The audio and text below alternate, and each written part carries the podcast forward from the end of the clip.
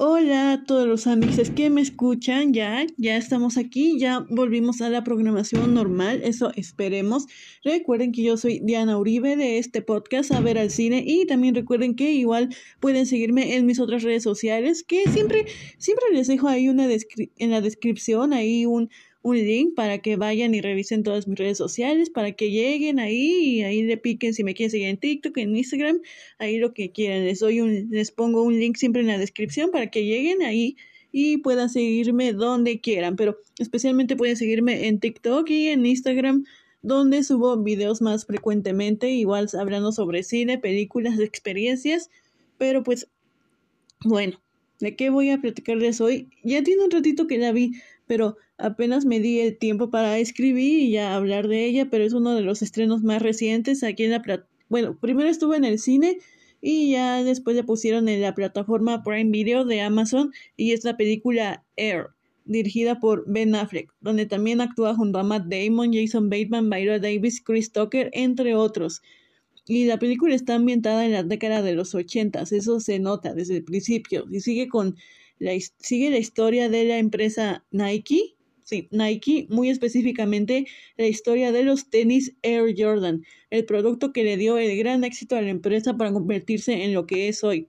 Y más que nada sigue una serie de estrategias y negociaciones que se siguieron en la empresa para obtener un contrato, un contrato, contrato, un contrato con el basquetbolista Michael Jordan, quien en ese entonces era una estrella en ascenso. Y o sea, no es que Michael Jordan ya fuera el gran ícono de básquetbol en ese momento, simplemente era una gran promesa del deporte, pero que estaba destinado a cosas grandes, por eso era tan cotizado. Y para empezar, para empezar a hablar de la película, quiero comenzar con eso. Aplaudo el hecho de que al hablar de Michael Jordan no se fueran por este lado de de alguien humilde, por así decirlo, que nada más con trabajo duro y teniendo fe, tuve fe, llegó a la cima. Porque no, no fue así ni de lejos. O sea, algo que me gustó mucho y que lo enfatizan en la película es que tanto Michael Jordan como su familia, especialmente su mamá, están seguros del talento que tiene y por eso mismo son ambiciosos, exigentes, aspiran a que Jordan llegue a la cima porque ahí pertenece y tenga lo mejor porque se lo merece. Ni Jordan ni su mamá están dispuestos a bajar sus estándares o conformarse con lo mínimo solo porque es novato. Y en ese entonces Michael nada más tenía 18. A ver, entonces, y lo chistoso aquí es que la película ni siquiera se molesta por mostrar a Michael Jordan, o sea, la negociación es más entre la señora Jordan y el personaje de Matt Damon, Sonny Vaccaro quien forma parte de la empresa Nike y es el que más determinado está para conseguir a Michael Jordan. El deportista nada más aparece en una escena, pero ni siquiera le vemos la cara y tampoco dice una sola palabra, solo vemos que llega, se sienta y comienza a escuchar las negociaciones.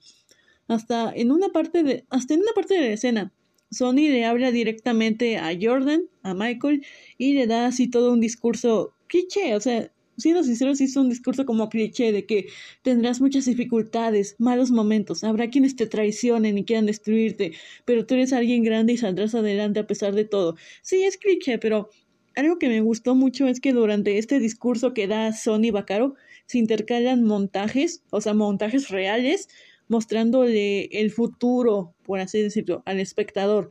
O sea, Sony literal te está contando todo lo que va a pasar en la vida de Michael Jordan, en su trayectoria, tanto buenos momentos, su gran éxito, como los malos, así de sus escándalos de él, de su familia. Yo diría que esta es una feel good movie, porque yo la vi junto a mis papás y les gustó mucho. Sí, la pondría en esta categoría del feel good movie, porque igual tiene como esta, la misma fórmula. La película empieza con Sony y la empresa de Nike, te los muestran como una empresa pequeña e irrelevante que no le llegan a los talones, otras como Converse, pero a pesar de eso, Sony está dispuesto a seguir, a seguir, conseguir este contrato con Michael Jordan. A pesar de que son una empresa pequeña a comparación de todo el mercado, y como ya les dije, Jordan era alguien muy cotizado, así que uno pensaría que ni en sueños los iba a voltear a ver. Pero pues al final de la película, después de muchas negociaciones, logran su objetivo y Jordan firma con Nike. digamos que sí cae en la fórmula de Feel Good Movie, porque a pesar de todas las dificultades, todo sale bien y es un final feliz, por así decirlo. Ah, de que y de que superamos todo. La neta, creo que si esta película hubiera sido estrenada en algún festival, en temporada de premios, si tuviera una campaña por detrás, fácilmente sería nominada en los premios, especialmente en el gremio de la actuación. Simplemente esta película llamó la atención desde el momento que salió el tráiler y ves que tienes a Ben Affleck dirigiendo, que la verdad Affleck para mí destaca mucho más como director que como actor, además de que vuelve con su dupla, Matt Damon, y también tienes a Viola Davis, a Mark Wyans, entre otros. Pero más que nada, esta dupla entre Matt Damon y Ben Affleck. Los dos son súper compas, así, súper unidos. Y cuando se juntan estos dos para hacer algo, esperas un estándar de calidad. Ya lo hemos visto con God Will Hunting y The Last Duel. O sea, muchos hablamos de estas duplas clásicas en el cine como Scorsese y DiCaprio, Scorsese y De Niro, Del Toro y Ron Perlman, pero creo que no se habla lo suficiente de Affleck y Damon, además de que ya lo dije, lo he dicho, Ben Affleck destaca mucho más como director. Como actor, desgraciadamente siento que no da la talla para destacar así en un rango actoral, pero cuando se pone en la silla de director es todo lo contrario. Con Air, a pesar de que está basada en una historia real, algo que ya pasó y sabemos el final, o sea, lo estamos viviendo, ya como que toda, todo ese momento de incertidumbre ya queda en el pasado, ya a pesar de eso, Ben Affleck hace que estemos inmersos en la historia de en ese entonces. A pesar de que conocemos el final, estamos preocupados por lo que podría llegar a pasar. A pesar de que ya sabemos qué pasa. A pesar de que, a pesar de eso, la película por momentos nos hace dudar si tan siquiera las cosas van a funcionar. Hay un momento en la película donde todo parece estar ganado, hasta que hay un suceso que puede cambiar las cosas y borrar todo ese camino que Sony y compañía habían recorrido. Y no es nada más un suceso de que cambiaron las negociaciones, o sea, sí cambian las negociaciones al final y la familia Jordan está pidiendo algo, algo más, pero no solo es el cambio, sino es que es un cambio que es un gran riesgo para la empresa, también es algo nuevo para ese tiempo que sí o sí marcaría un precedente para las empresas a la hora de firmar con futuros deportistas un precedente para que las ofrezcan, pues tengan que ofrecer mucho más de lo que solían. Y no solo y no solo el ofrecer más dinero, o sea, sí está sí tiene mucho que ver eso en tener, en ofrecer más dinero, pero también en el tema de la diversidad y derechos humanos. Son Sony y compañía saben que si al aceptar lo que la señora Jordan y Michael están pidiendo no sería cualquier cosa, hasta el personaje de Ben Affleck, quien es el jefe de la compañía, tiene un momento reflexivo, porque sabe que tener a una persona como Michael Jordan recibiendo un contrato así de grande como lo que está pidiendo, hará que los deportistas suban sus estándares para las empresas y también vendrá todo esto que, exigirán equidad, el respeto a sus derechos, igualdad. Y ahora, específicamente hablando de la empresa Nike, este contrato significaba un gran riesgo para una empresa pequeña como ellos. Y si de por sí Sony y compañía ya, ya estaban dispuestos a invertir mucho más de lo, que de lo que parecía posible para ellos, solo para convencer a Michael, pues el contrato que pidió después la señora Jordan los haría invertir mucho, mucho más. Por donde le viéramos era un muy arriesgado, un contrato así. Y para cualquier empresa, o sea, entre más grande es la inversión, pues más grande es el riesgo.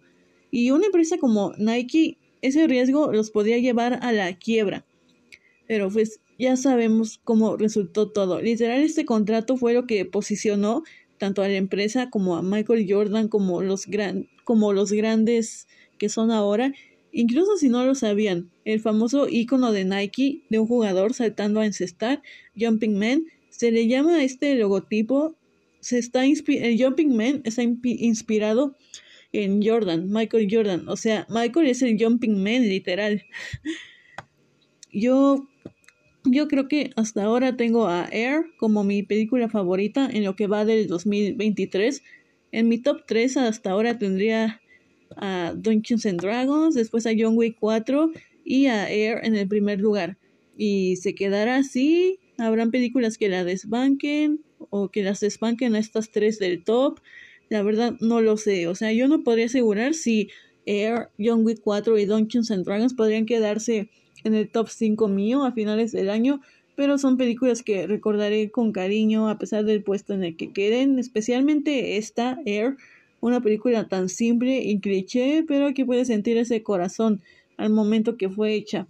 Además de, como les digo, las actuaciones, no que siempre es un gusto ver a Viola Davis. Viola Davis ya es sinónimo de calidad.